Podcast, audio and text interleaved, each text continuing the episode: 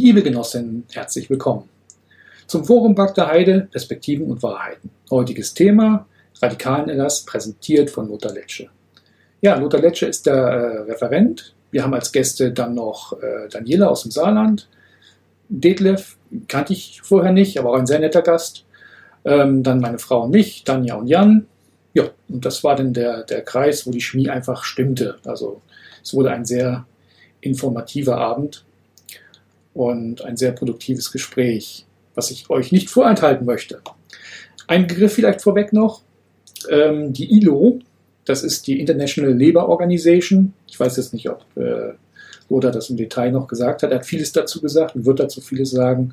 Das ist ein, ähm, eine Sonderorganisation der Vereinten Nationen, die sich halt mit dem Arbeitsrecht weltweit auseinandersetzt. So, und dann wünsche ich euch gute Unterhaltung. Ich falle mir jetzt selber ein bisschen ins Wort, weil ich ja gleich die, äh, auch an dem Abend die Einleitung gemacht habe, aber ich schneide nichts, nichts Relevantes weg. Dann wünsche ich gute Unterhaltung. Informative, gute Unterhaltung. Und man, man tendiert schnell auch dazu, diesen Begriff aus der Tasche zu ziehen, wenn ähm, man an die politische Entwicklung der letzten Jahre denkt. Da kommen Ängste hoch, Sorgen, von vor allem vor rechts jetzt im Augenblick, ne, vor der rechten Gefahr, die uns da bedroht. Und man sagt ganz gerne, oh, pass auf, unser Grundgesetz ist in Gefahr. Nicht? Da muss man sich vor schützen. Aber wenn wie dann so einer Last letztendlich missbraucht werden kann, haben wir schon einmal erlebt. Beziehungsweise Lothar hat es erlebt. Wir haben es zum Glück nicht erlebt. Wir sind die nächste Generation danach. Die, die aber mit der Tatsache konfrontiert wurde, dass links irgendwie nicht so beliebt war bei der Politik. Und wo das alles herkommt und äh, wie sich das Ganze entwickelt hat, da wird uns Lothar etwas zu sagen können.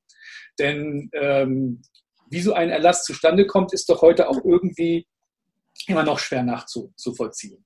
Lothar, dann übergebe ich an, an dich und ich wäre dir dankbar, wenn du uns da von Anfang an, weil äh, man kann nicht so viel bei uns voraussetzen an, an Grundlagen, etwas, etwas zu sagst. Erstmal wir wissen, dass, dass Willy Brandt das damals unterschrieben hat, aber niemand weiß warum. So, okay, Lothar, dann gebe, gebe ich gern an dich.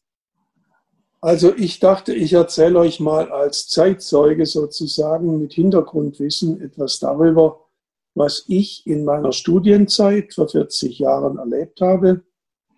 Und das versuchen wir dann einzuordnen und zu überlegen, was sich heute für Schlussfolgerungen daraus ergeben könnten. Ich habe mir hier einen Gedankengang notiert, an dem ich euch entlang führen will. Aber in so einer kleinen Runde könnt ihr natürlich jederzeit Fragen stellen. Und vielleicht verfolgen wir dann auch irgendeinen anderen Gedankenstrang. Das macht gar nichts. Ich habe auch ein kleines Köfferchen mit ein paar Büchern und Broschüren zum Thema mitgebracht, die ich dann gegebenenfalls einblende. Und es gibt fast nichts, was ich euch hier erzählen kann, das nicht auch auf der Seite berufsverbote.de nachgeschlagen werden kann. Diese Website betreue ich selber inhaltlich. Und ab und zu, wenn ich ein Zitat brauche, kann es sein, dass ich hier meinen eigenen Laptop benutze und selber was nachschlage. Also, meine eigene Geschichte ist direkt eine Einführung in das Thema. Und obwohl ich am anderen Ende der Republik wohne, in Baden-Württemberg, wo auch manches anders ist als an der Nord- und Ostsee, kommt Schleswig-Holstein gleich am Anfang vor. Ich habe ab äh, ja, 1966 äh, ein Lehramtsstudium begonnen, erst in Tübingen und dann in, in Bristol in England, dann in Frankfurt am Main. Das wurde unterbrochen von einer zweijährigen Tätigkeit in Großbritannien, weil immer Englisch bei meinem Studium dabei war. Ich wollte Englischlehrer werden. Und ich war dann, also wie gesagt, in Wales und in England jeweils ein Jahr als Foreign Language Assistant. Bin 1971 im Herbst an die Universität Stuttgart zurückgekehrt und gleich mit dem Thema das wir hier heute haben, konfrontiert worden. Wir hatten einen Linguistikdozenten, Johannes Meyer-Ingwersen hieß der, aus Kiel. Und der war, naja, als erstes muss ich sagen, ein Sprachgenie. Da könnte ich einiges dazu sagen. Er war damals akademischer Rat an der Universität Stuttgart. Und das war der erste leibhaftige Betroffene des radikalen Erlasses, mit dem ich zu tun hatte. Dieser radikalen Erlass war am 28. Januar 1972, du hast es schon erwähnt, vom Bundeskanzler Willy Brandt und den Ministerpräsidenten der damaligen Länder vereinbart worden. Darunter Hans Filbinger, der bekannte, furchtbare Jurist, ja, Ministerpräsident von Baden-Württemberg, und Gerhard Stoltenberg, CDU aus Schleswig-Holstein. Aber auch die SPD-regierten Länder waren dabei. So, und wie habe ich das das erste Mal bemerkt, was das bedeutet? Vier Universitäten wollten den Johannes Meyer Ingwersen als ordentlichen Professor haben. Er war auf Platz eins von vier Berufungslisten. Und niemand hat je bezweifelt, dass er das fachlich mit Bravour gekonnt hätte, denn er war wirklich ein exzellenter Sprachwissenschaftler. Aber drei sozialdemokratische Wissenschaftsminister haben das damals verhindert. Zwei von ihnen galten sogar als links und fortschrittlich, nämlich der Ludwig von Friedeburg in Hessen, der auch mal der Leiter des Frankfurter Instituts für Sozialforschung war, und der Peter von Oertzen aus Niedersachsen. Und dann noch der Moritz Tape aus Bremen. Die haben verhindert, dass der Johannes Professor an einer Universität wird. Und warum? Weil er in der DKP war. Alles, was ihm im Einzelnen vorgehalten worden ist, war völlig nebensächlich und lächerlich. Und als dem Johannes in Stuttgart als akademischer Rat gekündigt wurde, kam auch noch der CDU-Minister von Baden-Württemberg, Wilhelm Hahn, dazu. Und eine Dozentenstelle an der Pädagogischen Hochschule in Esslingen, die er damals noch, für die er sich noch beworben hatte, bekam er auch nicht. Der Johannes fand dann eine Projektstelle an der Hochschule Duisburg-Essen und erst mit 46 Jahren bekam er einen unbefristeten Vertrag. Heute wäre er 80, aber er ist schon vor 20 Jahren mit 60 gestorben. Das war meine erste Begegnung mit dem radikalen Erlass. Es gab auch Widerstand dagegen. Es gab ein Komitee zur Solidarität mit Johannes Meyer-Ingwersen an der Uni Stuttgart. Da war ich dabei, da seht ihr ihn. Und es gab auch äh, gewerkschaftliche Aktivitäten. Moment, das will ich auch zeigen. Finde ich jetzt nicht. Doch, hier ist Ja. Wir haben auch eine Broschüre gemacht von der GEW, Gewerkschaften gegen Berufsverbote. Also, da steht das Datum drauf, 1975. Also ich wusste, was mich erwartet, als ich 1977 mit dem Studium fertig war und mich für das Referendariat äh, als Lehrer an Gymnasien bewarb. Diese Lehrerausbildung durfte ich überhaupt nie abschließen. Das war eine Spezialität von Baden-Württemberg. In Wuppertal, Nordrhein-Westfalen, hätte ich ein Referendariat anfangen können, aber das ging aus familiären Gründen nicht. Man hat, mir, äh, hat mich also zu Anhörungen, zu einer Anhörung bestellt und ich, äh, mir wurden verschiedene Sünden vorgehalten, äh, Flugblätter aus Frankfurt am Main aus dem Jahr 1969, für die ich presserechtlich verantwortlich zeichnete. Da ging es um die Nazi-Vergangenheit von Herrn Kiesinger und eine Kandidatur für das Studentenparlament, angeblich für den MSB Spartacus, in Wirklichkeit für eine Fachschaft. Und ich dachte, okay, das ist jetzt eine Anhörung über mein Verhältnis zum Grundgesetz. Und da habe ich auch einiges dazu gesagt. Aber das interessierte überhaupt niemand. Sie wollten nur hören von mir, ob ich in der DKP sei.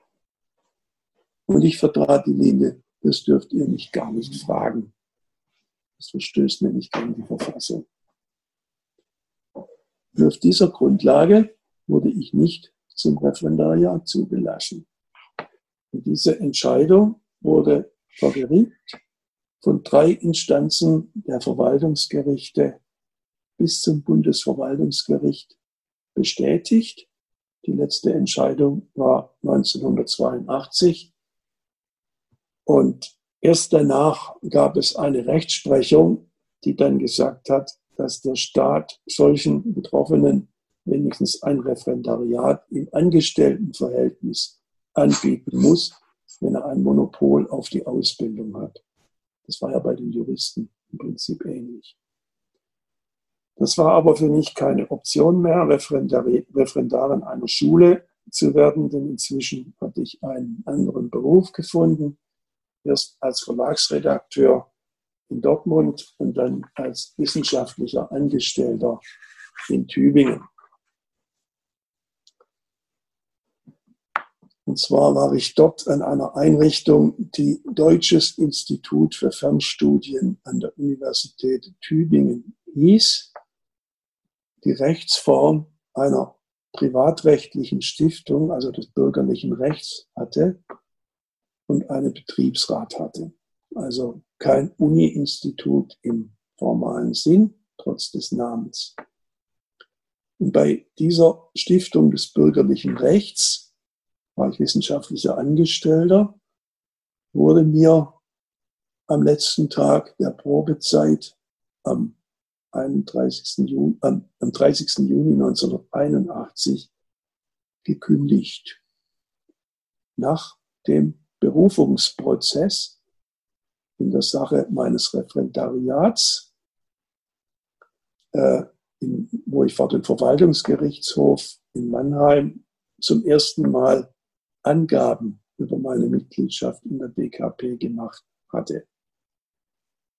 Das wurde mir dann vorgehalten als Kündigungsgrund, wohlgemerkt als Angestellter an einer Einrichtung, die gar nicht direkt zum öffentlichen Dienst gehörte, sondern nur den Tarifvertrag des öffentlichen Dienstes anwandte. Zu diesem Urteil des Verwaltungsgerichtshofs muss man noch sagen, selbst wenn ich vor Gericht das Gegenteil gesagt hätte, ich bin gar nicht Mitglied, hätte mir das gar nicht genützt, denn wir konnten beweisen, das Urteil war schon vor dem Prozess geschrieben. Mhm. Äh, ja. Es erschien dann ein Artikel im Spiegel über meine Entlassung am DIF und gerettet hat mir diesen Job, also DIF ist die Abkürzung für dieses Institut in Tübingen. DIF, D-I-F-F. Und gerettet hat mich dann eine Intervention aus dem Bundesministerium für Bildung und Wissenschaft. Der damalige Minister hieß Björn Engholm. Oh. Der, oh, genau. Der ist in Schleswig-Holstein ja nicht unbekannt. Und zwar war die Situation folgende. Die SPD auf Bundesebene und vor allem die damalige Bundesregierung, Kabinett Helmut Schmidt, hatte sich inzwischen auf die Linie geeinigt, es geht bei diesem radikalen Erlass nur um Beamte. Wenn alle Angestellte werden, dann ist alles gut. Das hat mir vor allem den Postlern erzählt. Es gab ja Fälle bei der Post und bei der Bahn. Ne? Das ist ja heutzutage auch ähm, im Angestelltenverhältnis noch nicht mal so. Ja, also den hat man erzählt, ihr müsst nur unterschreiben, dass ihr Angestellte werdet und dann ist alles gut. Ja. Mhm. Und dann kommt da ein Artikel im Spiegel, ausgerechnet mittendrin, wo gesagt wird, hier, da ist einer in Tübingen bei einem privatrechtlichen Institut, das den Tarifvertrag des öffentlichen Dienstes anwendet und da ist der Direktor ins Ministerium zitiert worden, um ihm ultimativ zu befehlen, den hast du rauszuschmeißen. Am letzten Tag Probezeit. So. Äh, also gerettet in dem Sinn, dass die dann aufgehört haben, eine zweite Kündigung zu schicken, hat mich eine Intervention des BMBW und konkret von Björn Engel vor diesem Hintergrund. Formal gerettet hat mich die Tatsache, dass es in diesem Institut in, während meiner Probezeit eine Betriebsratswahl gegeben hatte und ich war Mitglied des Wahlvorstands gewesen. Und Mitglieder des Wahlvorstands genießen nach 15 Kündigungsschutzgesetz einen speziellen Kündigungsschutz für sechs Monate, der sogar äh, das überlagert, dass ansonsten in der Probezeit ja eigentlich ohne Angabe von Gründen gekündigt werden kann. Daran hat sich das Arbeitsgericht Reutlingen geklammert und mir den Job praktisch wieder beschafft. Und dass sie dann nicht nochmal versucht haben, mich rauszuschmeißen, das war der Björn Ingholm. So. Äh, ja, was war denn dieser radikalen Erlass? Ich weiß nicht, ob ihr den Wortlaut mal äh, gehört oder gelesen habt. Nee. Gut, der war überschrieben Grundsätze zur Frage der verfassungsfeindlichen Kräfte im öffentlichen Dienst. Das war die Terminologie.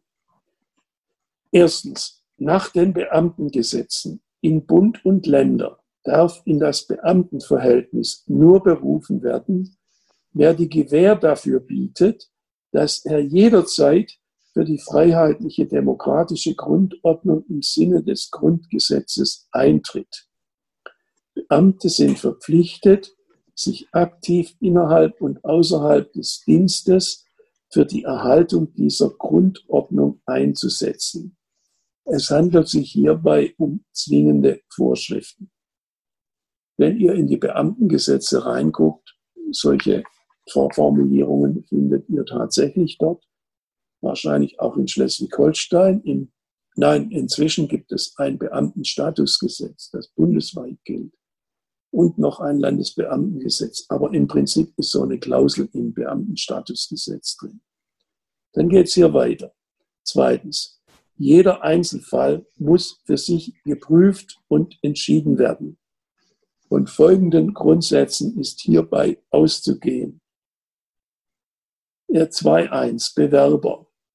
Ein Bewerber, der verfassungsfeindliche Aktivitäten entwickelt, wird nicht in den öffentlichen Dienst eingestellt.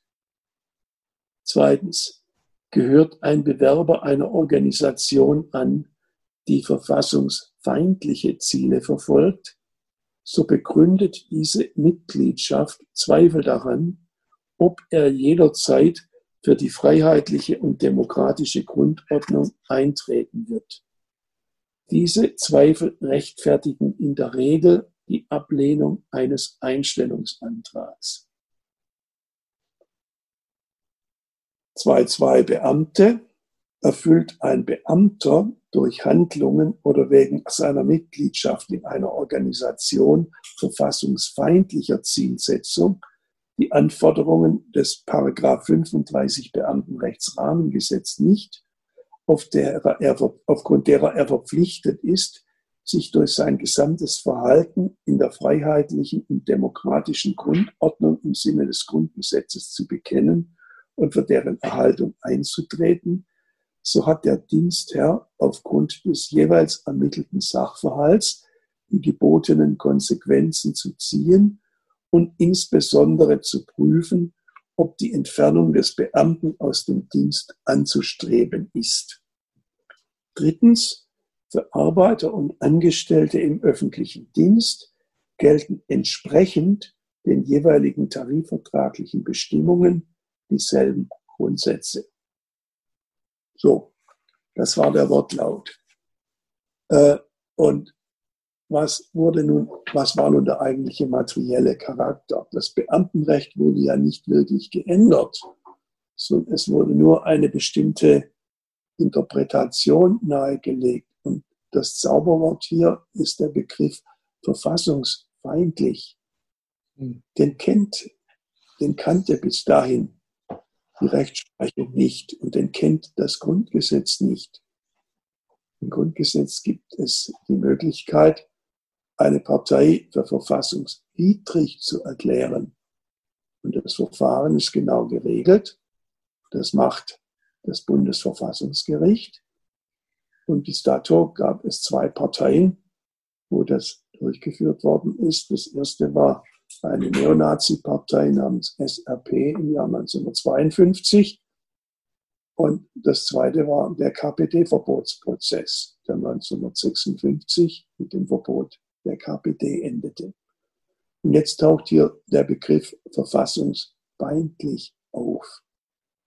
Wer bekommt denn die Definitionshoheit darüber, was damit gemeint ist? Und das waren das Bundesamt und die Landesämter für Verfassungsschutz. Ihr denkt euch bitte immer Gänsefüßchen dazu, wenn ich diesen Begriff in den Mund nehme. Äh, und der Verfassungsschutz bekam nicht nur die Definitionsmacht über diesen Begriff, sondern er bekam auch einen gigantischen Arbeitsauftrag. Es wurde nämlich dafür gesorgt, auf Bundesebene und auch durch Umsetzung in entsprechende Richtlinien auf Landesebene, dass jeder Einstellungsvorgang äh, erstmal zu einer Art Anfrage führte. Was habt ihr über den oder die? Also die sogenannte Regelanfrage. Das lief formal über das Innenministerium des Bundes oder Landes. Äh, und das hat dann Auskunft erteilt der Einstellungsbehörde, was äh, nun über ihn oder sie bekannt ist. Und dass wir heute so genau wissen, wie das abgelaufen ist, liegt daran, dass zum Beispiel in Baden-Württemberg das entsprechende Archiv des Innenministeriums, etwa sechs Meter Akten, vom Landes, vom Hauptstaatsarchiv äh, übernommen wurde und heute die Betroffenen ihre eigenen Akten nach 30 Jahren, die damals angelegt worden sind, im Innenministerium lesen können. Also ich habe meine eigene Akte gelesen und da fand eine muntere Korrespondenz statt zwischen dem Innenministerium und dem Landesamt für Verfassungsschutz einerseits und zwischen dem Innenministerium und dem Kultusministerium und dem Wissenschaftsministerium andererseits. Darum ging es. Also um die Rolle des Verfassungsschutzes.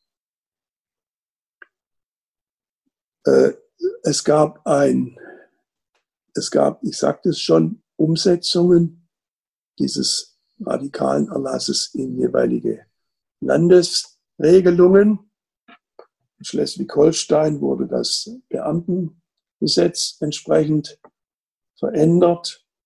Und dann äh, gab es 1975 ein Urteil des Bundesverfassungsgerichts, bei dem es um diese Umsetzung im schleswig-holsteinischen Beamtengesetz ging.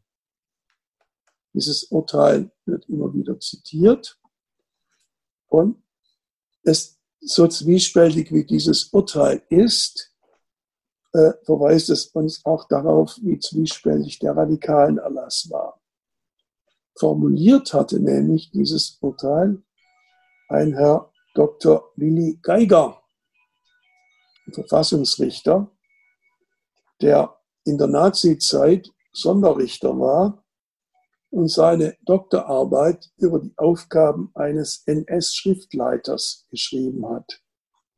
Und die ganze Konzeption der Treuepflicht des Beamten, wie sie in diesem Urteil entwickelt wird, bis hin in die einzelnen Formulierungen, ist direkt dieser Doktorarbeit entnommen, wie der Otto Köhler, der bekannte Historiker, nachgewiesen hat.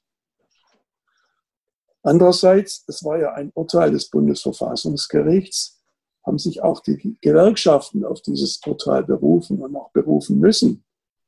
Denn es hat ausdrücklich betont, es muss eine Einzelfallprüfung stattfinden. Und dagegen ist ja in solchen Fällen wie in meinem oder auch dem von Johannes Meyer-Übersen krass verstoßen worden. Es ging ja gar nicht um die Einzelfälle, sondern es ging nur um die Frage, sind die nur in der DKP oder sind sie es nicht? Und danach war entschieden worden.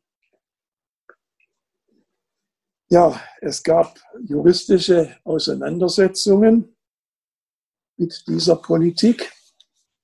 Den Betroffenen blieb ja gar nichts anderes übrig, als zu den Gerichten zu laufen.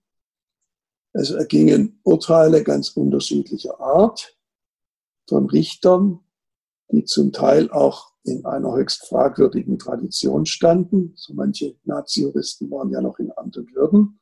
Es gab aber auch damals schon andere Richter, die ihren eigenen Kopf hatten. Und auf solche Urteile beriefen sich dann Politiker, die sagten, sie müssten dieses und jenes äh, den Behörden vorschreiben. Aber ich sage, sie mussten gar nichts. Am Anfang stand ja eine politische Entscheidung. Und äh, zu den politischen Entscheidungen gehörte es ja dann auch die später festgestellte Unvereinbarkeit der Berufsverbotepolitik mit dem Völkerrecht jahrelang zu ignorieren. Wenn ihr euch über diese juristische Auseinandersetzung äh, schlau machen wollt, kann ich euch dieses Buch nachdrücklich empfehlen. Äh, das ist letztes Jahr neu erschienen im Papyrossa Verlag. Und da hat ein Rechtsanwalt aus Hamburg, Klaus Dammann, in einem Beitrag, den, der mehrfach veröffentlicht worden ist, diese ganze Entwicklung der Rechtsprechung nachgezeichnet. Der Klaus Dammann ist leider im Januar dieses Jahres gestorben. So, es gab aber natürlich auch politischen Widerstand äh, gegen diese Entwicklungen. Er kam von den Gewerkschaften, wobei ich sagen muss, als Betroffener mit vielen Schwankungen. Äh, heute ist das ein in der Gewerkschaft verankertes Thema. Damals musste man darum kämpfen, dass es das wird. Und es gab auch höchst unerfreuliche Begleiterscheinungen. Stichwort Verweigerung von Solidarität in manchen Fällen bis hin zu Ausschlüssen aus der Gewerkschaft im Fließbandverfahren. Ich selbst hat das nicht betroffen. Ich bekam immer Rückendeckung von meiner GEW. Das möchte ich ausdrücklich betonen. Aber wir hatten auch in unserem Kreisverband hier in Reutlingen mindestens drei mir namentlich bekannte Kolleginnen und Kollegen, bei, sich, bei denen sich die Gewerkschaft in aller Form für ihr damaliges Verhalten, also sie hat die Leute rausgeschmissen, keinen Rechtsschutz gewährt, in einem Fall die Kollegen gar nicht aufgenommen, entschuldigt hat und das als schweren Fehler selber bezeichnet hat. Das ist das eine.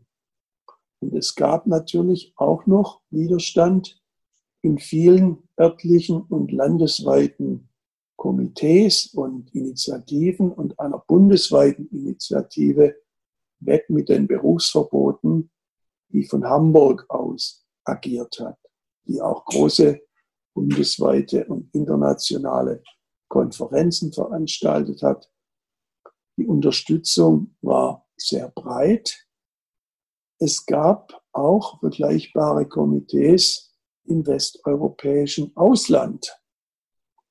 Die hatten überhaupt kein Verständnis dafür, was da in der westdeutschen Bundesrepublik damals abging, wie auch in Einzelfällen mit den Kindern bekannter antifaschistischer Widerstandskämpfern umgegangen wurde. Ich nenne nur als Beispiel Silvia Gingol. Ihren Namen kennt ihr vielleicht. Ähm, und ich kann nur sagen, auch mein eigener Vater war sechs Jahre in einem Nazi-Zuchthaus wegen Vorbereitung zum Hochverrat eingesperrt. Also das hat zum Teil familiäre Traditionen und Kontinuitäten, da graust es ein. Einige Betroffene sind damals in die Nachbarländer gefahren. Ich suche mal wieder ein Buch. Moment, vielleicht finde ich es.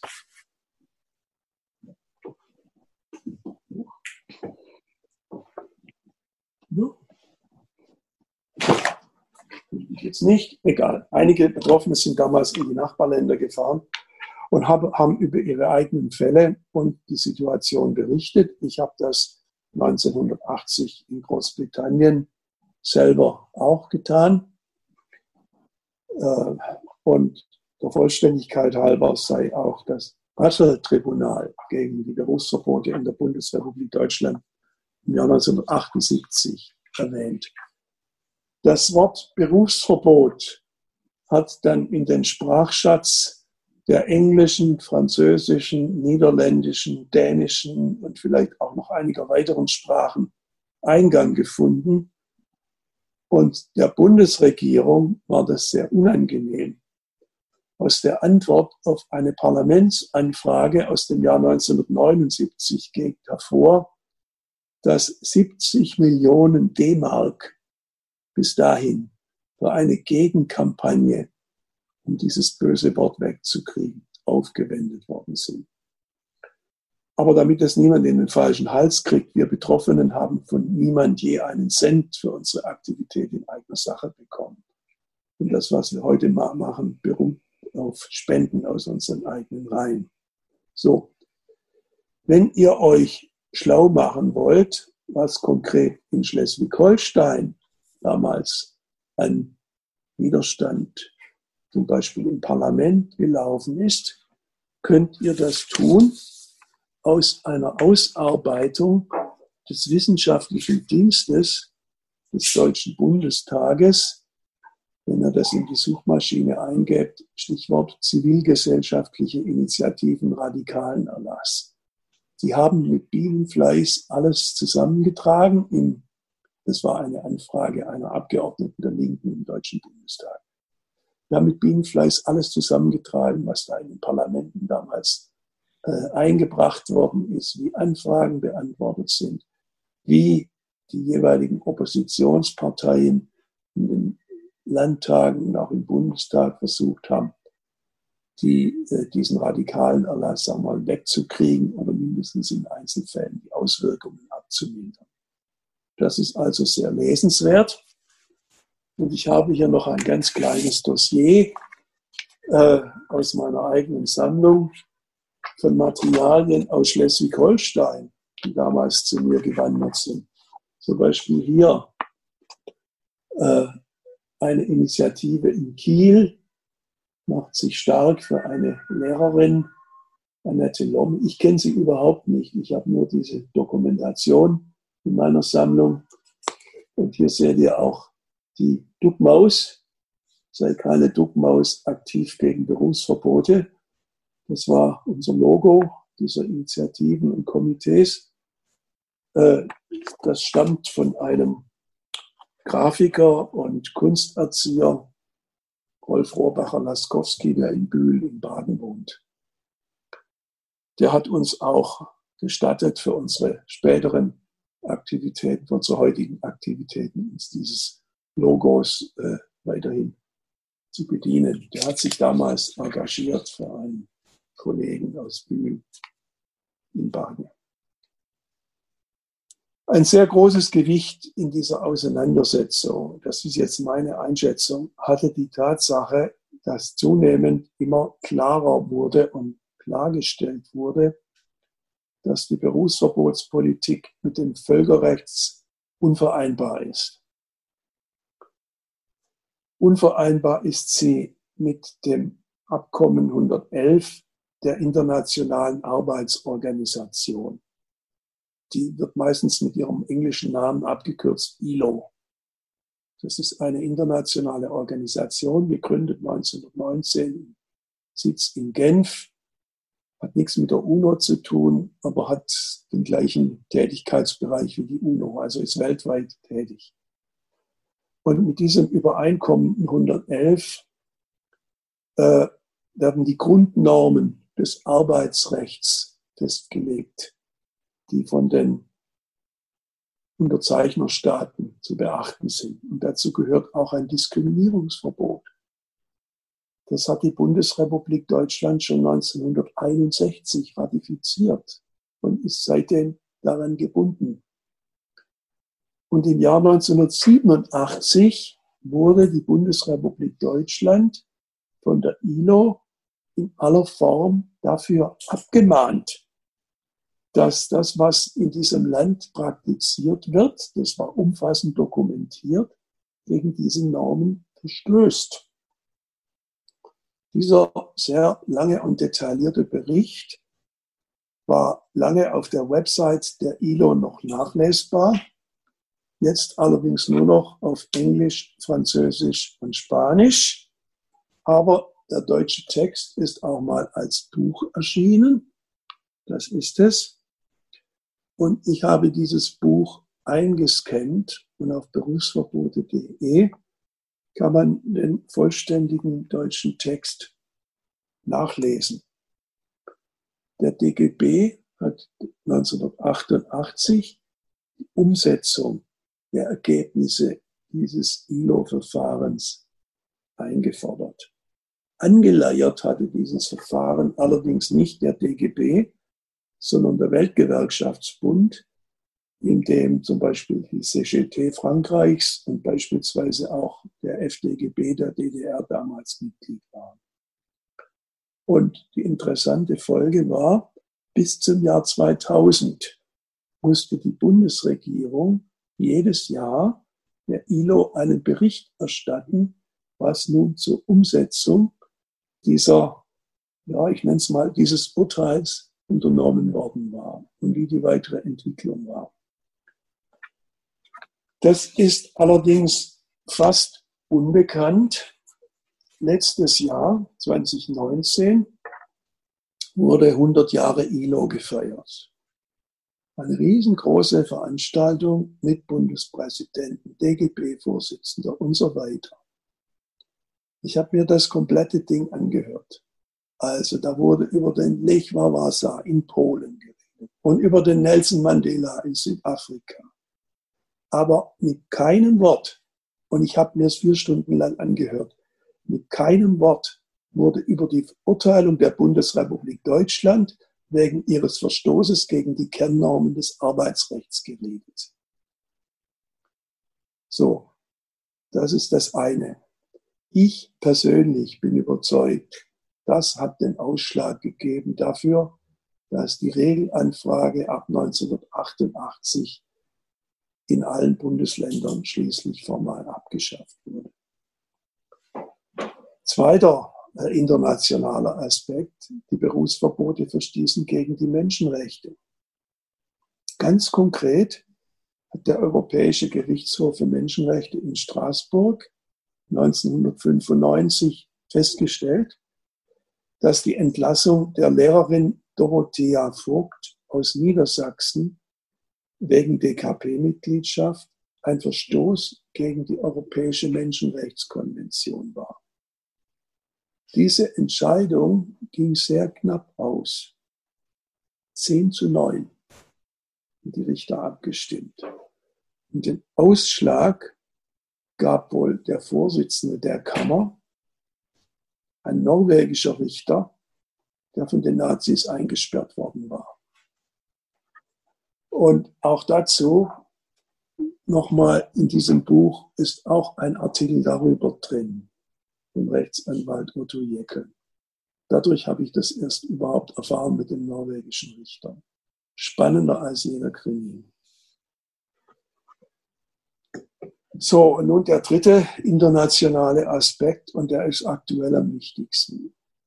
Was damals mit uns gemacht wurde, wurde heute gegen die Antidiskriminierungsrichtlinie der EU verstoßen, die seit 2006 in Kraft ist und die in Deutschland umgesetzt ist in der Form des allgemeinen Gleichbehandlungsgesetzes. Das dieses AGG, das Allgemeine Gleichbehandlungsgesetz, hat viele interessante Aspekte. Ich nenne mal nur ein Beispiel. Äh, in meiner Jugend war es für schwule Männer strafbar, schwul zu sein. Heute ist es ein Gesetzesverstoß, Menschen wegen ihrer sexuellen Orientierung zu diskriminieren. Also dieses AGG hat eine neue Rechtslage geschaffen, auch in Deutschland. Und das gilt natürlich auch für alles, was unter diesen radikalen Erlass fällt. Wenn heute jemand wegen einer konkreten Maßnahme äh, sagen würde, das verstößt gegen das allgemeine Gleichbehandlungsgesetz und die deutschen Gerichte würden ihm oder ihr nicht recht geben, wäre der, Rechts, der Rechtsweg zum Europäischen Gerichtshof der EU nach Luxemburg eröffnet. Also die Rechtslage ist heute eine andere als damals. So, aber was folgt nun aus alledem für heute? Formal ist der Radikalenerlass und alle dazu erlassenen Umsetzungsbestimmungen schon lange außer Kraft. Deshalb ist es ja auch so unerträglich, was in Bayern und auch in Baden-Württemberg nach wie vor passiert. Das könnte ich jetzt im Einzelnen ausführen, aber ähm, das tue ich jetzt mal nicht, weil gar niemand aus diesen Bundesländern in der Konferenz teilnimmt. Ähm, aber was die Betroffenen wollen und fordern, ist auch klar. Wir wollen erstens eine Entschuldigung der Politik bei den Betroffenen. Zweitens wollen wir eine politische und moralische Rehabilitierung der Betroffenen. Und drittens wollen wir eine Entschädigung für das uns zugefügte Unrecht. Und das ist im Prinzip ähnlich wie das, was auch andere Gruppen, die in der Vergangenheit diskriminiert wurden, fordern können, sollen und auch tun. Ein Stück weit, ein kleines Stück weit hat sich die Politik auch in diese Richtung bewegt allerdings nur im Norden der Republik und noch nicht in Schleswig-Holstein. Aber in Bremen äh, schon 2012 aufgrund des damaligen rot-grünen Koalitionsvertrags und sogar mit einer einstimmigen Entschließung der bremischen Bürgerschaft und sogar mit punktuellen Ansätzen einer materiellen Entschädigung bei den Renten von Betroffenen. So. In Niedersachsen kam es Ende 2016 zu einem bemerkenswerten Beschluss des Landtags mit knapper, damals noch rot-grüner Mehrheit. In der Folge hat dann eine Landes, ich lese Ihren Titel mal vor, also eine niedersächsische Landesbeauftragte für die Aufarbeitung der Schicksale im Zusammenhang mit dem sogenannten radikalen Erlass. Hat ein Jahr lang diese Schicksale und die Rahmenbedingungen aufgearbeitet, zusammen mit Betroffenen und Wissenschaftlern und hat eine Dokumentation dazu vorgelegt, die sogar von der Landeszentrale für politische Bildung in Niedersachsen vertrieben wurde. Die materielle Entschädigung die wir ja auch fordern, wurde ausdrücklich, da wurde eine Absage erteilt. Inzwischen herrscht Funkstille in Niedersachsen. Ihr wisst ja, wie dort jetzt die Mehrheitsverhältnisse im Landtag sind. So, in Hamburg gab es eine ähnliche, aber etwas abgeschwächte Entwicklung. Auch dort äh, wurde eine Entschließung der Bürgerschaft verabschiedet. In Hamburg gibt es aber ein sehr dickes Buch über die Entwicklung des radikalen Erlasses in diesem Bundesland von der Alexandra Jäger.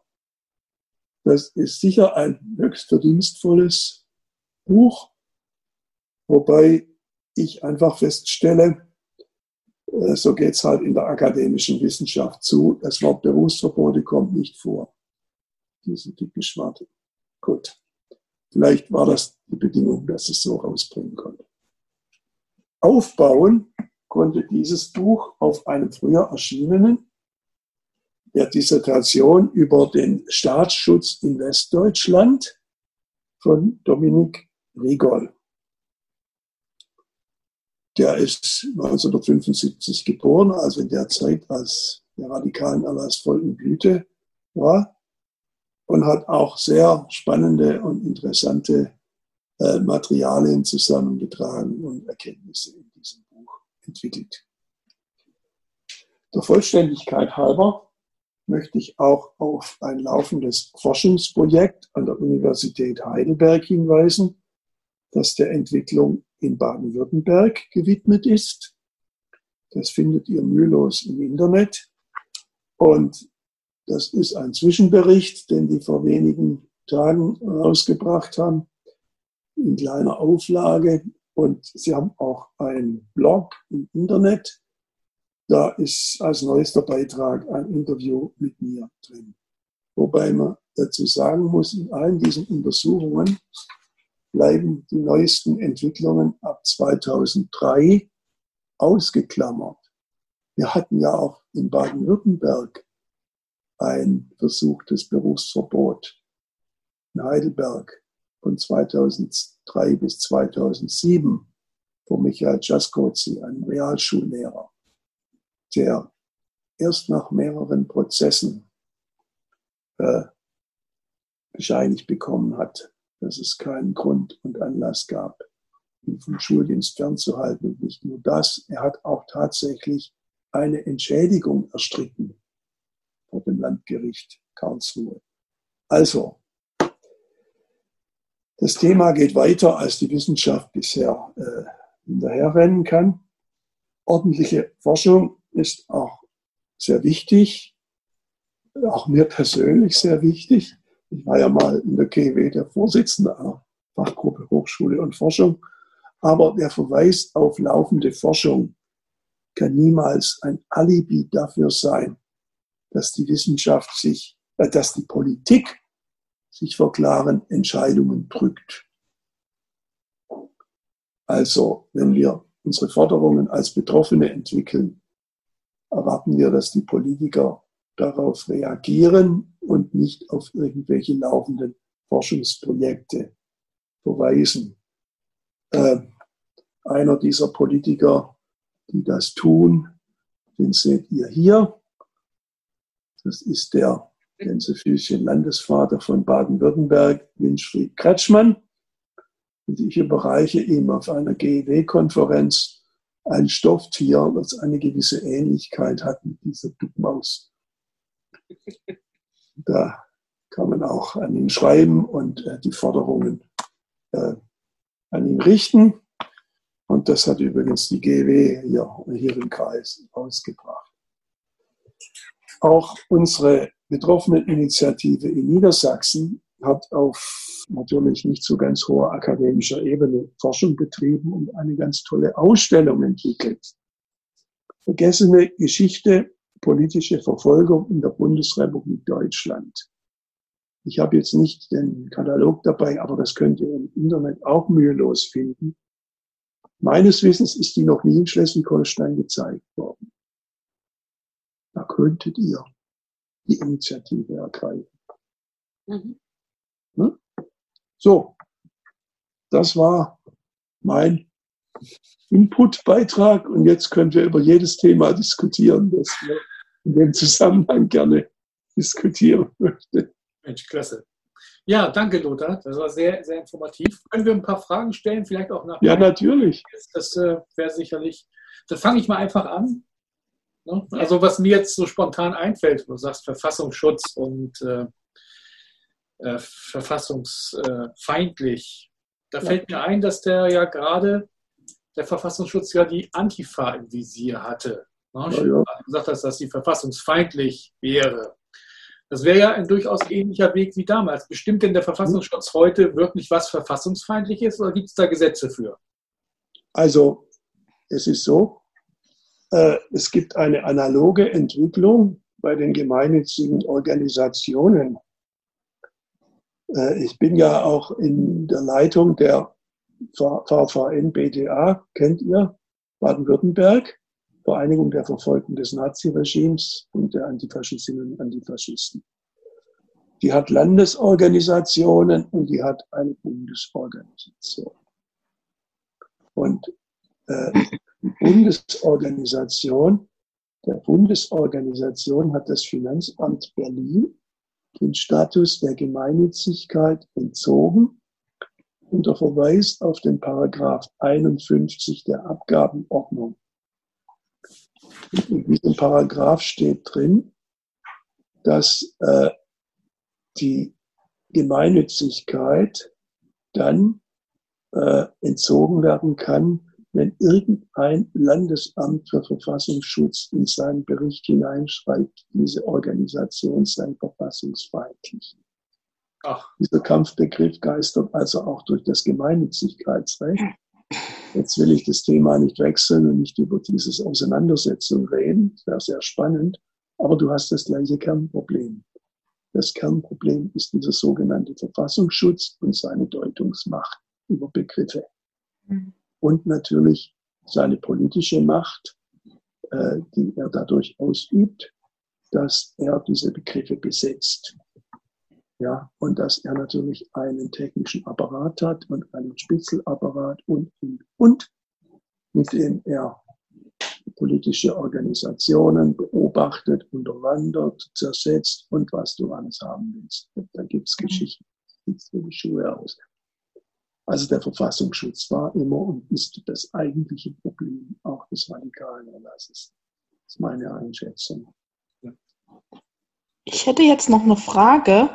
Ähm, hat die Bundesregierung denn überhaupt noch vor, diesen radikalen Erlass nochmal neu äh, zu starten? Weil den radikalen Erlass gibt es ja im Moment nicht. Nein, nein, aber es gibt eine komische Diskussion. Wir haben vor einigen Wochen äh, in der Frankfurter Allgemeinen Sonntagszeitung einen Artikel gelesen, wo behauptet wurde oder der Eindruck erweckt wurde durch die Formulierung, es gäbe in den Kreisen der SPD-Bundestagsfraktion Überlegungen, äh, die unsäglichen Auftritte der AfD, die auch im Deutschen Bundestag unsäglich sind, äh, dadurch irgendwie zu stoppen oder zu bremsen oder zu unterbinden, dass man eine Art radikalen Erlass äh, für rechts macht. Ja? Wäre nicht schlecht. Das stand in der FAZ beziehungsweise ihrer Sonntagsausgabe. So. Äh, da haben bei uns alle Alarmglocken geklingelt. Uns heißt jetzt die Betroffenen, die früheren. Wir haben eine Presseerklärung gemacht und haben gesagt, davon halten wir überhaupt nichts. Ja? Denn es ist vollkommen klar, was dann passieren würde. Ja. ja? Und wir haben nicht nur das gemacht, sondern wir haben auch mit konkreten SPD-Politikern genau darüber geredet in Stuttgart, die Ute Vogt, die jetzt im Innenausschuss äh, äh sitzt für die SPD-Bundestagsfraktion. Mit der haben wir ein Gespräch geführt. Wir, fünf Betroffene ein früher äh, in dieser Frage sehr engagierter Rechtsanwalt. Und da wurde auch klargestellt, und das kann man auf der Homepage von Ute Vogt nachlesen, das, was ihr in den Mund geschoben wurde in der FAZ, das hat sie so nicht gesagt. Also, ja, Punkt eins. Punkt zwei, sie sieht das auch sehr kritisch. Und Punkt drei, ich habe es ja schon gesagt, wir haben heute eine andere Rechtslage als in den 70er Jahren. Wir haben ein allgemeines Gleichbehandlungsgesetz. Ja. Ja, und wir haben einen Rechtsweg zum EU-Gerichtshof nach Luxemburg. Das hatten wir nicht, das hatte ich nicht. Äh, wir haben auch davor gewarnt, auf so eine Art Gänsefüßchen juristische Lösung zu setzen, sondern die AfD muss man bekämpfen. Natürlich beteiligt sich selber an allen möglichen Aktivitäten, Aktionen und so weiter. Äh, der muss man auch im Parlament entgegentreten. Und wenn es dort Leute gibt, äh, die Ansichten öffentlich vertreten, ja, die einfach schlicht und einfach verboten sind. Es ist verboten, den Holocaust zu leugnen gibt es ein Gesetz dazu, dann muss man diese Gesetze anwenden. Ja? Und wenn solche Leute im Schuldienst sind, muss man die dafür geltenden Bestimmungen anwenden. Aber so, dass man jetzt einfach wieder irgendeinem Geheimdienst eine Definitionsmacht überträgt. So geht das nicht und das wird vollkommen andere Wirkungen entfalten, würde entfalten, als angeblich jetzt beabsichtigt sind. Aber ich glaube, diese Einsicht sickert so langsam durch. Das, also wir haben uns mit dem Thema natürlich beschäftigt. Ja, es ist ja verboten. Nicht? Das erinnert jetzt sehr an, an die Worte von, von Seehofer. Ne? Rechte Netzwerke der Polizei kann es nicht geben, weil es ja verboten. Ja, äh, ja. es nicht geben kann, da würde ich sagen, Herr Seehofer, ähm, Ihr Glaube möge Berge versetzen, aber den Berg hat er vielleicht noch nicht versetzt. Äh, aber dass es verboten ist, da zweifle ich nicht dran. Die sollen nur mal ihre eigenen Gesetze lesen. Garantiert ist das verboten, ja. Nur dass es da deshalb nicht existiert, das halte ich für Humbug. ja. Wer nicht? Ja, das stimmt. Ja, er ist ja leider noch Chef vom Verfassungsschutz. Ja, ja, der Nachfolger von Herrn Maas, äh, der Chef vom Verfassungsschutz im Bundes, äh, was der alles von sich gegeben hat, äh, da sieht an sämtliche Schuhe aus, ja. Wer denn? Der Wer denn? Der, der Maas oder der Seehofer? Nein, der, der Nachfolger, Nachfolger von Maaßen. Der, ah, ja, Maaßen. Okay. okay. Also, ja. Äh, also wenn man solches Personal an die Spitze eines solchen Geheimdienstes setzt, äh, dann braucht man sich über die Ergebnisse nicht zu wundern. Aber darüber, dafür wiederum tragen Politiker die Verantwortung. Niemand hat Seehofer oder seine Vorgänger gezwungen, diesen Herrn jemals in diese Position zu hieven.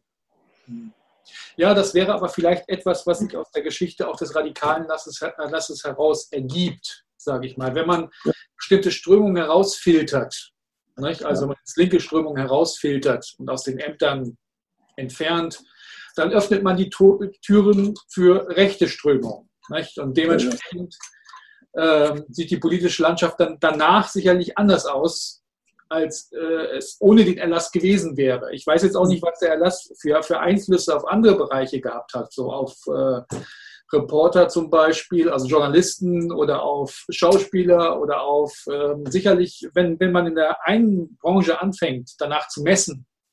Jetzt. Also es gibt Überschneidungsbereiche, ja, zwischen dem, was hier für den öffentlichen Dienst konstatiert wurde. Ich habe ja selber die es wirkte sich ja nicht nur auf die Beamten aus, es wirkte sich ja auch ganz konkret in meinem Fall auf die Angestellten aus. Mhm.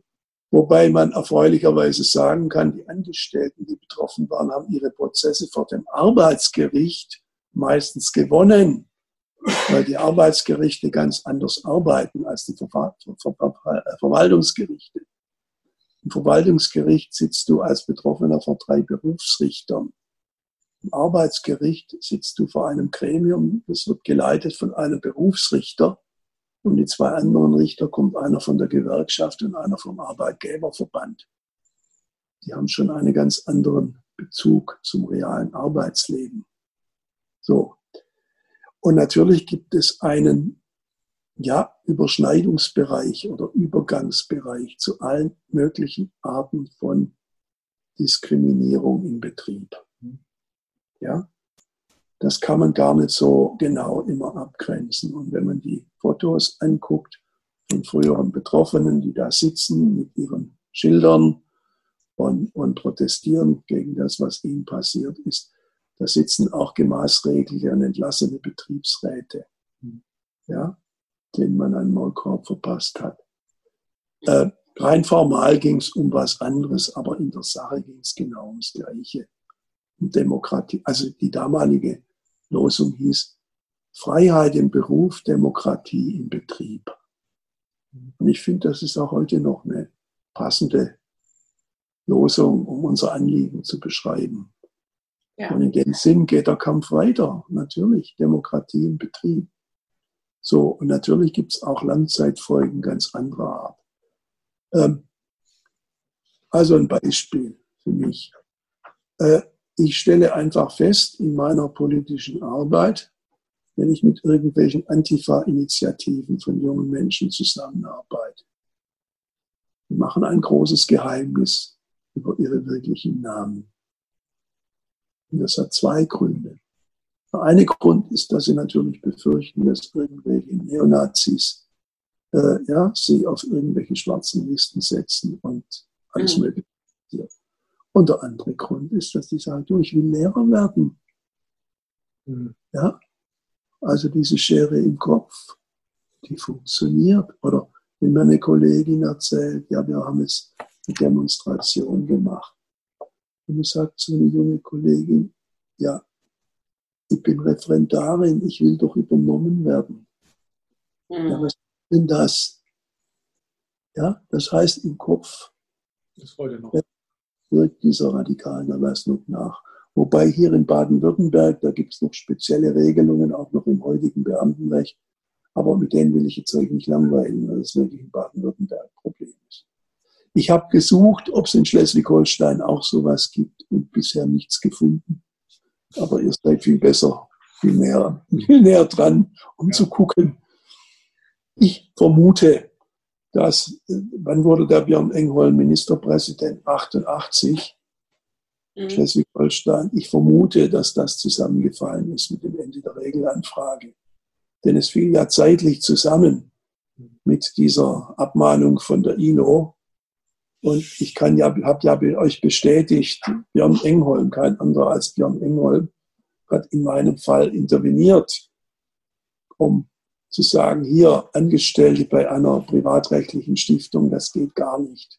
Nicht, weil er irgendwelche Sympathien mit mir hatte, sondern weil er einfach erkannt hat, wenn das jetzt weiter so läuft, dann ist die ganze Politik der damaligen Bundesregierung unglaubwürdig gegenüber den ja. Kosten.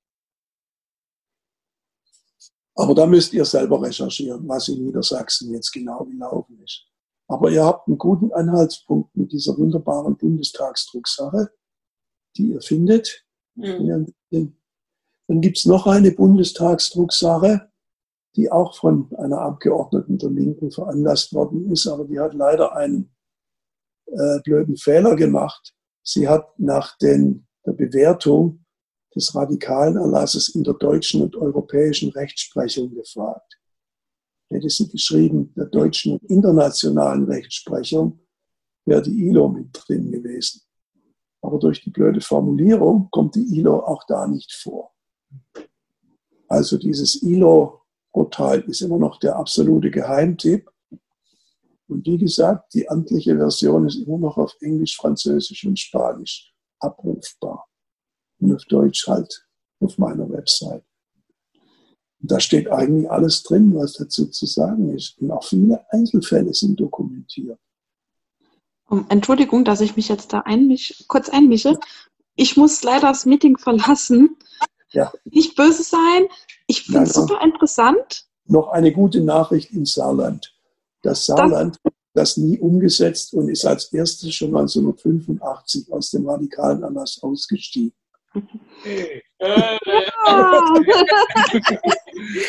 Dann wünschen auch wir dir einen wunderschönen Abend noch. Euch auch, danke, es war sehr interessant. Und dann, genau, wir telefonieren, ne?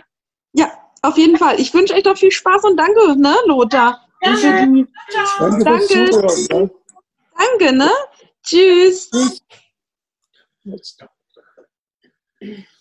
So, ja. Habt ihr noch andere Fragen? Nur zu. Ja. Ähm, also, Herr, Herr Nerkorn, möchten Sie auch. Äh, Bitte? Herr Nerkorn, also, möchten Sie auch was äh, fragen? Oder, äh, ähm, ja, gerne, würde ich was sagen.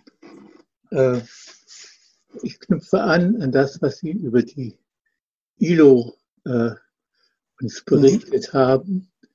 Ich war da, zu der Zeit Sekretär der äh, Bundesinitiative gegen Berufsverbote, die ja in Hamburg saß und äh, habe in dieser Funktion äh, den Prozess äh, im ganz engen Sinne äh, betreut und ähm, mit dafür gesorgt, dass die Dinge, die in Genf äh, diskutiert wurden, ähm, dann auch äh, von einer äh, ILO-Delegation in Deutschland äh, überprüft wurde. Also mhm. es, äh, ist, die, es ist eine sehr, sehr saubere ähm, Form der Klärung äh, geworden, ähm, wie dort also dieses Diskriminierungsverbot ähm, eben in Bezug auf Berufsverbote ähm, äh, torpediert wurde.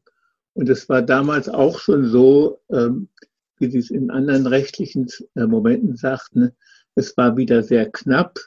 Also es gab drei Richter äh, und äh, äh, einer von denen äh, wurde äh, definitiv ähm, so unter Druck gesetzt, äh, indem eben auf sein Land äh, Geldmittel äh, zukamen, dass er sich. Aus Venezuela, glaube ich, gell? Ja, genau.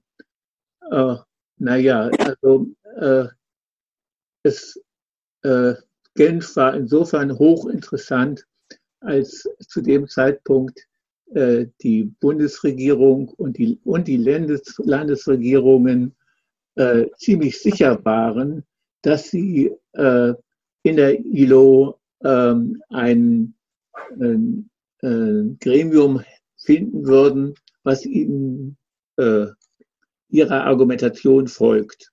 Und mhm. ähm, das, dieses Umkehren, äh, das war für mich ein, eine wunderschöne Art, psychologisch mit meinem Berufsverbot zurechtzukommen, äh, dass wir eben äh, durch die eindeutigeren und nachweisbaren äh, Argumente hatten und äh, dass äh, in äh, der ILO wir Leute hatten, die sozusagen auf internationaler Ebene äh, wirklich ein Berufsverbot würdigen konnten. Das, das hat Spaß gemacht, muss ich sagen.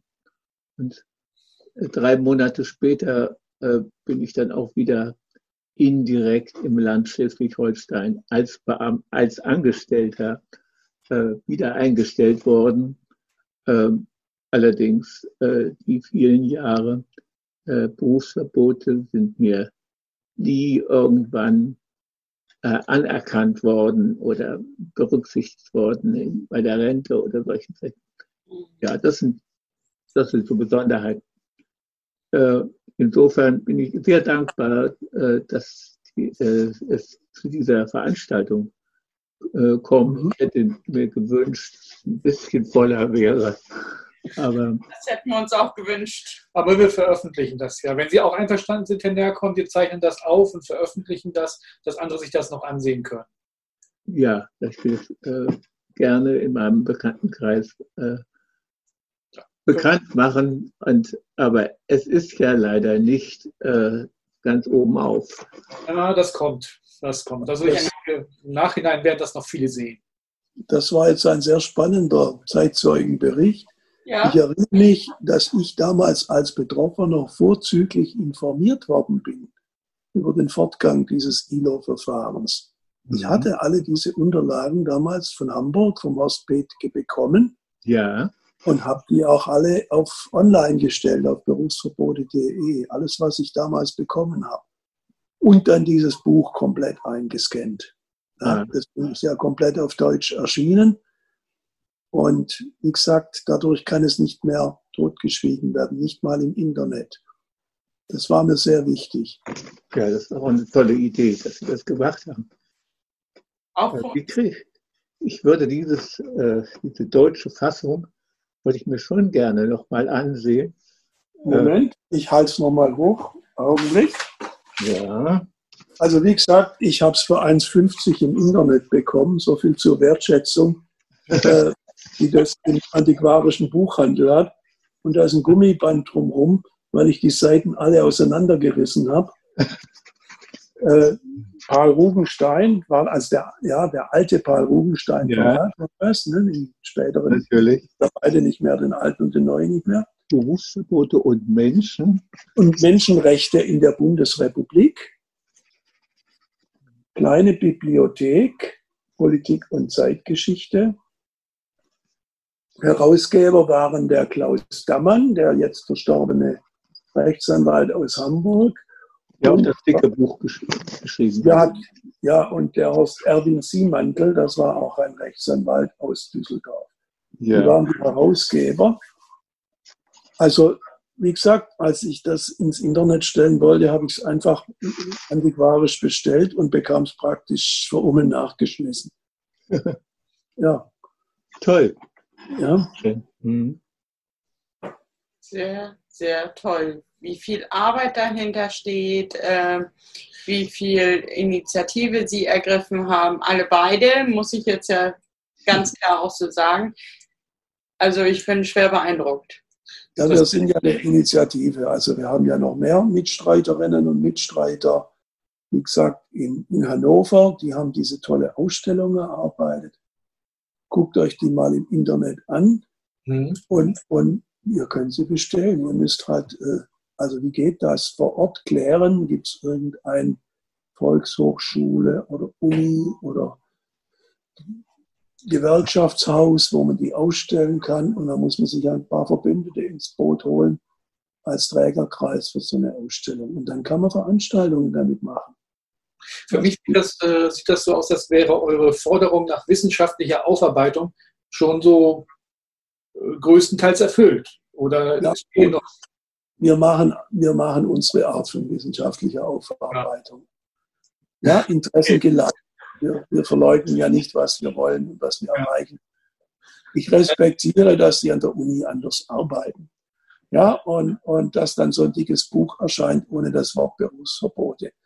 Damit kann ich leben, wenn das, was drin steht, solide recherchiert ist und stimmt. Ja, das ist nicht mein Problem. Äh, was wir aus dem machen, was da drin steht, das ist immer noch unseres, unsere Entscheidung. Mhm. Es hilft auf jeden Fall, dass das Thema überhaupt mal in der akademischen Wissenschaft ankommt. Ja. Als ein Problem einer betroffenen Gruppe, die sich noch nach 40 Jahren äh, zu Unrecht diskriminiert und ausgegrenzt fühlt. Gibt es ja auch noch ein paar andere. Ja? Und warum sollen wir auf diesen Anspruch verzichten?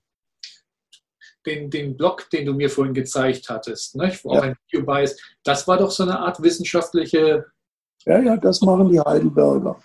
Das ist diese Heidelberger Forschungsgruppe, die haben mit uns nichts zu tun, sage ich mal, aber sie interviewen uns. Und sie nehmen aufmerksam zur Kenntnis, was, was wir so alles tun und treiben.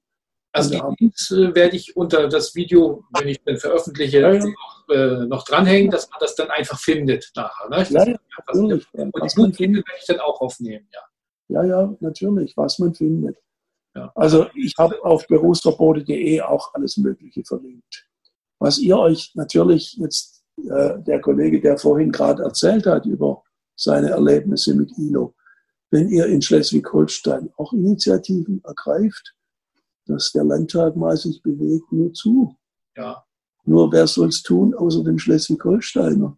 das ist richtig. Das ist wohl wahr. Das, das, wenn ihr es mal schafft, Betroffene aus Schleswig-Holstein an einen Tisch zu kriegen, die dann sich gemeinsam überlegen, was sie machen, ist doch wunderbar. Wir werden, wir haben jetzt immer ein Problem. Wir hatten vor, im Herbst eine bundesweite Konferenz wieder zu machen in Hannover von Betroffenen. Wahrscheinlich müssen wir die aufs Frühjahr verschieben. Covid-19 mhm. trifft ja uns auch. Äh, wir hatten da regelmäßig jährliche Konferenzen und da haben sich bundesweit Leute getroffen. Ich kann jetzt nicht aus dem Stegreif sagen, ob da schon mal jemand aus Schleswig-Holstein dabei war. Und wenn nein, ergreift die Initiative, bringt Betroffene an einen Tisch, überlegt euch, wie kann man auf den Landtag Einfluss nehmen, welche Gewerkschaften kriegt ihr hinter euch. Ich kann euch als Erfahrung sagen, bei der GEW war es ein Selbstläufer. Ist ja klar, ne? die ganzen Lehrer und Wissenschaftsleute waren ja alle betroffen. Bei Verdi hat es etwas länger gedauert, aber da gibt es jetzt auch eine ganz klare Beschlusslage seit dem letzten Verdi-Gewerkschaftstag. Da hatten wir sogar diese Ausstellung als Teil des Begleitprogramms des Verdi-Bundeskongresses. Da gibt es ein Foto, da umarmt der Frank Psirske, der scheidende Vorsitzende, den Werner Siebler aus Freiburg und ich grinse da auch noch im Hintergrund, könnt ihr alles finden auf berufsverbote.de. Und Ja. bei der IG Metall gibt es auch eine Beschlusslage. Das ist auch ganz spannend, denn es gab einen Teil der Betroffenen, die durften nie Lehrer werden. Was haben sie gemacht? Sie einen anderen Job gesucht. Und wurden der IG Metall-Betriebsräte an Arbeitsrichter und sonst was. Und das hilft uns natürlich im DGB, dass wir bei, drei, bei zwei richtig großen Gewerkschaften so eine klare Beschlusslage haben. Also heute ist das, Gewerk das Thema angekommen bei der Gewerkschaft. Wie gesagt, vor 45 Jahren mussten wir darum kämpfen, dass es schon bei der GW richtig ankommt. Und die GW ist nicht die größte DGB-Gewerkschaft, das weiß ich auch. Ja. Ja, Lothar versprochen, auch wir werden das Thema nicht vergessen. Wir werden es im Kopf behalten. Und Sie haben sicherlich nicht das letzte Mal darüber gesprochen. Auch einen Spendenaufruf würde ich auch gerne noch darunter hängen. Ja, Den kannst du dir rauskopieren aus berufsverbote.de. Ja. Wir, haben zwei, wir haben zwei Spendenkonten. Eines für die allgemeine politische Arbeit. Das hilft uns, also wir kriegen viel Unterstützung von der Gewerkschaft und so, aber das hilft uns auch mal andere Sachen zu machen, wo wir jetzt nicht den Mehrheitsbeschluss eines Gewerkschaftsgremiums dabei führen müssen. Und dann haben wir noch den neuen Heinrich-Heine-Fonds.